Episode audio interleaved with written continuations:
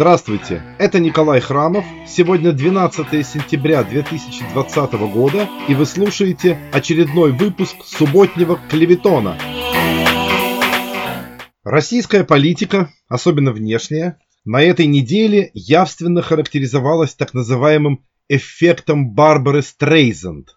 Наблюдатели уже давно подметили, что ни сам Путин, ни его приближенные ни при каких условиях не произносят вслух фамилию Навального, предпочитая называть своего главного политического оппонента «этот человек» или же «этот блогер», либо в связи с последними событиями «берлинский пациент». По всей видимости, речь идет о сугубом табу, наложенном каким-либо старцем, экстрасенсом, либо иным духовным наставником из окружения Владимира Владимировича, питающего широко известную склонность к доморощенному мистицизму кухонного извода, столь характерному для советских людей.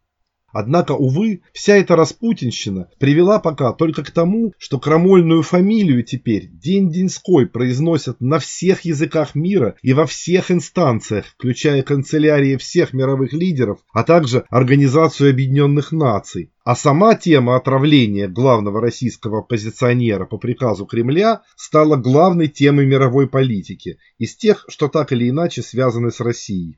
Как вести себя высшему российскому руководству в этой ситуации, совершенно неясно. Однако, пока суд до дела, президент Путин от греха подальше уже отменил свою поездку в Нью-Йорк для выступления на сессии Генеральной Ассамблеи ООН, предпочтя предстать перед мировым сообществом в виде настенной говорящей видеоиконы.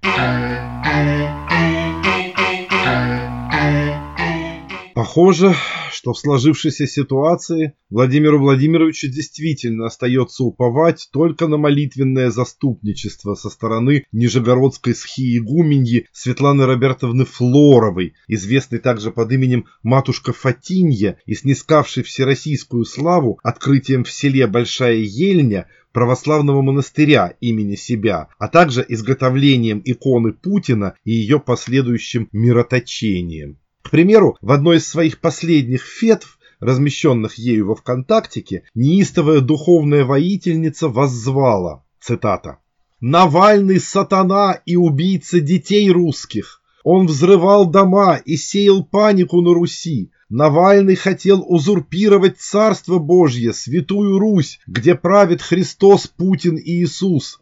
Не слушайте сатану, он соблазняет вас, искушает и использует вас. Боритесь с ним иконой путь иной и святой водой из храмов православных. Не забывайте, Христос уже на земле, он святой защитник и искупитель. Помогите добру остановить Навального, в нем сатана сидит, спаси нас Боже. Путин защитит нас. Молитесь и покупайте. Покупайте иконы, чтоб себя уберечь от сатаны. Конец цитаты.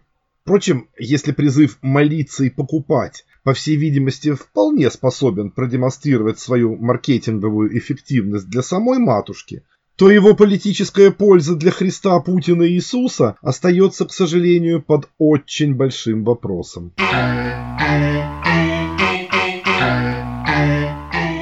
Досадные нестроения сопровождали на уходящей неделе российскую внешнюю политику и на других, не связанных с Навальным направлениях.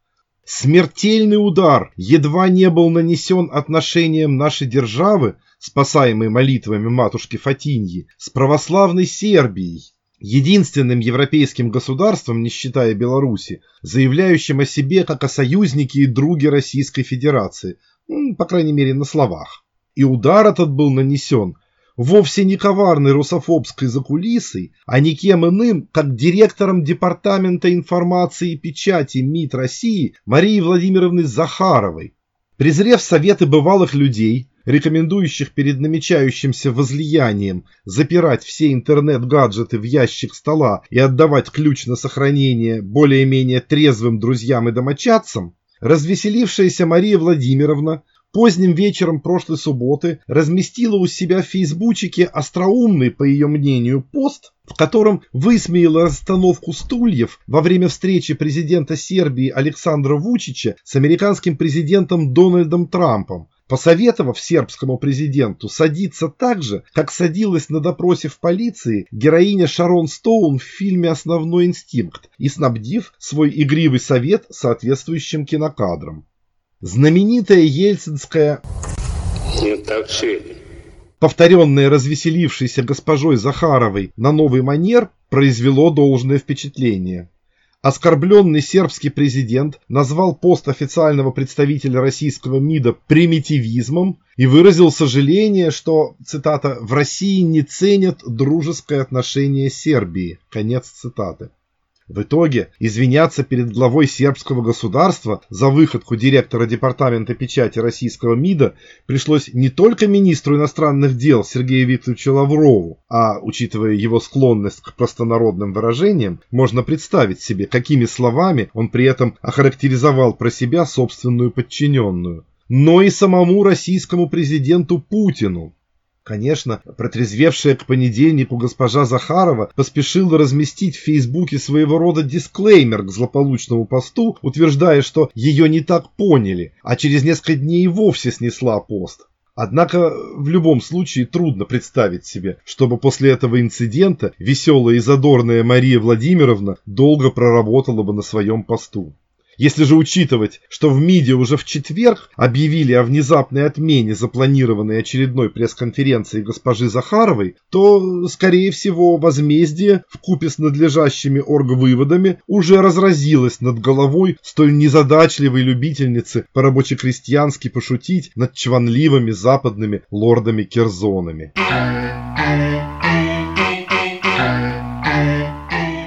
Кто в итоге заменит Марию Владимировну Захарову на ее посту говорящего лица российской дипломатии, пока неизвестно. Однако вполне вероятно, что на эту роль может всерьез рассматриваться нынешняя руководительница телекомпании RT Маргарита Симоновна Симоньян, после своих комментариев по поводу отравления Навального, получившая у интернет-общественности нежную кличку Рафаэлка, взамен использовавшихся ранее не столь благозвучных и куда более оскорбительных прозвищ. Во всяком случае, надо отдать ей должное, Рафаэл Касиманьян продемонстрировала на этой неделе свои недюжинные дипломатические способности, сумев обаять и расположить к себе даже такого опасного психопата и кровожадного маниака, каковым в последнее время упорно старается выставить себя белорусский узурпатор Александр Григорьевич Лукашенко. И надо сказать, что сей трогательный эффект получился вполне обоюдным. Прибыв в Минск, чтобы взять интервью у своего высокопоставленного собеседника, Маргарита Симоновна попыталась было спросить у Александра Григорьевича, зачем его ОМОНовцы задержали сотрудников ее телекомпании, а потом в течение нескольких дней держали их за решеткой, били и не кормили. Но затем, по предложению господина Лукашенко, она с удовольствием согласилась перевернуть эту страницу. Впоследствии сама госпожа Семаньян так описывала свое нахождение в логове белорусского усатого страшилища. Цитата. Он сказал, что да, ему очень обидно, и даже что это трагично для него. В его голосе была горечь, и нам даже показалось, что у него немножко глаза увлажнились. Конец цитаты что, естественно, тут же вызвало у некоторых комментаторов сами собой напрашивающиеся ассоциации с русским азбуковником 17 века, сообщавшим «Крокодил – зверь водный, егда и мать человека ясти, тогда плачет и рыдает, а ясти не перестает, а главу от тела оторвав, плачет». Несмотря на душащие его слезы, Земноводный белорусский президент, между тем, продолжал забавлять публику комическими куплетами, усиленно эксплуатируя снискавшую столь оглушительный успех тему голосов Варшавы и Берлина, ведущих между собой диалог в голове у Александра Григорьевича. Не удовольствовавшись изложением этого диалога в разговоре с российским премьером Михаилом Владимировичем Мишустиным, выдержке которого надо отдать должное, ибо только таким образом, как заметило издание «Репаблик», следует вести разговор с родственником в нестабильном состоянии, у которого вам нужно получить отказ от жилплощади. Господин Лукашенко повелел изготовить и выпустить на рынок озвученную профессиональными актерами аудиоверсию своего столь успешного стендапа. Алло, добрый день, Ник. Как наши дела? Вроде бы все по плану. Материалы по Навальному готовы. Будут переданы в администрацию канцлера. Ожидаем ее заявления. Отравление подтверждается точно? Послушай, Майк, в данном случае это не так важно. Идет война. А во время войны всякие методы хороши. Согласен. Надо отбить охоту Путину, сунуть нос в дела Беларуси. Самый эффективный путь утопить его в проблемах России. А их немало. Тем более в ближайшее время у них выборы. День голосования в регионах России. Этим и занимаемся. А как ваши дела в Беларуси? Если честно, не очень. Президент Лукашенко оказался крепким орешком. Они профессионалы и организованы. Понятно, их поддерживает Россия. Чиновники и военные верны президенту. Пока работаем. Остальное при встрече, не по телефону. Да-да, понимаю. Тогда до встречи. Пока. Пока. Нужно ли упоминать, что эти БИМ и БОМ, превратившиеся в лукашенковской версии в шпионов-русофобов Ника и Майка, также имели колоссальный успех. Особенно же публике понравилась одна не сразу заметная деталь. Хотя английский текст шпионских реплик, являющийся продуктом обратного перевода с русского, и был почти неразличим на фоне русского дубляжа, тем не менее знатокам удалось разобрать, что авторы ролика то ли продемонстрировали свою безграмотность и разгильдяйство, то ли вовсе прибегли к сознательному саботажу. А именно, Переводя с русского на английский произносимую клоуном Ником фразу «Президент Лукашенко оказался крепким орешком», переводчики употребили выражение «completely nuts», что в обратном переводе с английского означает отнюдь не крепкий орешек, а что-то вроде совершеннейший ебанько. Впрочем, высокопоставленный заказчик в любом случае остался доволен выполненной работой и даже стал, похоже, подумывать о выпуске регулярного подкаста на эту тему. Во всяком случае, если исходить из последовавшего после успешной премьеры неожиданного заявления господина Лукашенко, что у него есть на готове уже и вторая часть того же разговора. Тем временем Поистине драматические события разыгрывались вокруг протестующей белорусской оппозиции, а точнее вокруг до сих пор вакантного места лидера этих протестов, на которое никто не спешил претендовать, не столько в силу природной скромности белорусских протестантов, сколько в силу иных, вполне понятных причин. Тем не менее, все сложилось и устроилось само собой. Точнее, конечно, не само собой, а, как всегда, усилиями власть придержащих. Предпоследняя, остававшаяся на свободе участница Координационного совета оппозиции, флейтистка Мария Александровна Колесникова, подвязавшаяся в белорусской политической круговерте последних месяцев в качестве руководителя штаба бывшего кандидата в белорусские президенты от Газпромбанка Виктора Дмитриевича Бабарика, неожиданно была похищена на Минской улице некими правоохранительными хулиганами в штатском, после чего через два дня объявилась на нейтральной полосе белорусско-украинской границы, будучи запертой на заднем сидении казенного автомобиля на направлявшегося в сторону линии украинского пограничного контроля. И здесь Мария Александровна явила никак не ожидавшуюся от нее решительности прыть, схватив с переднего сиденья свой загранпаспорт и порвав его в клочья, после чего покинула автомобиль через окно и пешком направилась в сторону белорусской территории, сделав таким образом невозможным свое добровольно-принудительное выдворение из страны. Вновь арестованная и помещенная в Минскую тюрьму сразу же после своего дерзкого демарша, госпожа Колесникова продемонстрировала тем самым столь разительное различие в поведении по сравнению с победившей на президентских выборах Светланой Георгиевной Тихановской, бежавшей по древней русской традиции в Литву буквально на другой день после голосования, что теперь, похоже, вопрос о лидерстве в белорусском протестном движении отпал сам собой.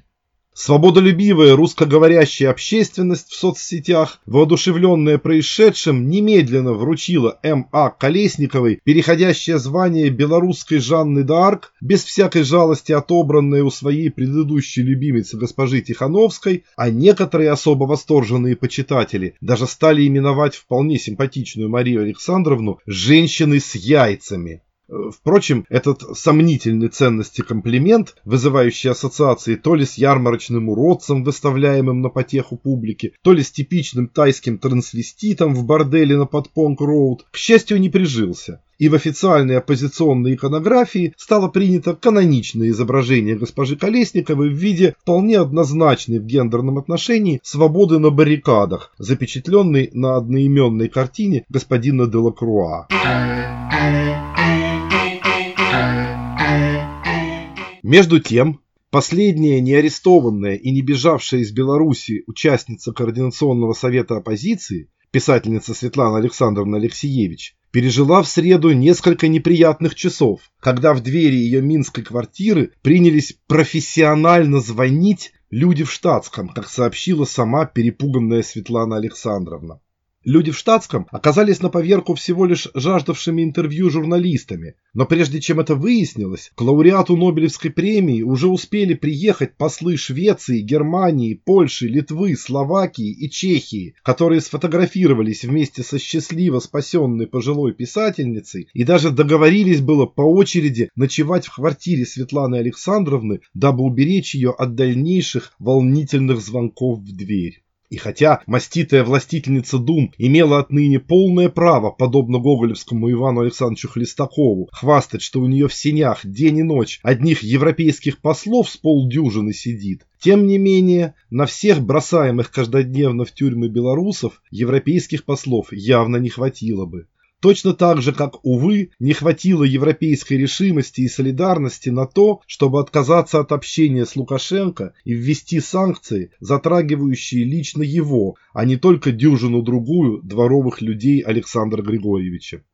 Тем временем, воспрянувшая духом в результате столь мощной дипломатической поддержки госпожа Алексеевич вновь обратила свой взор на восток. Поскольку испрошенная ею Владимира Владимировича Путина помощь была российским президентом предоставлена буквально на другой же день, как в виде обещанных для защиты белорусского диктатора от народа росгвардейцев, так и в виде списанного долга в размере 1 миллиарда долларов, Светлана Александровна, не читающая, по-видимому, никаких соцсетей и мыслящая по-прежнему в парадигме открытых писем, публикуемых в «Известиях», а также на страницах издающейся в Париже стен газеты «Русская мысль», решила одарить своим вниманием российскую интеллигенцию, адресовавшись к ней с негодующим вопросом «Почему вы молчите?» Этот крик души со стороны прославленного лауреата вызвал, разумеется, немедленные заверения в совершеннейшем к ней почтении и абсолютнейшей приверженности делу белорусской свободы со стороны всех пристыженных госпожой Алексеевич русскоязычных интеллектуалов.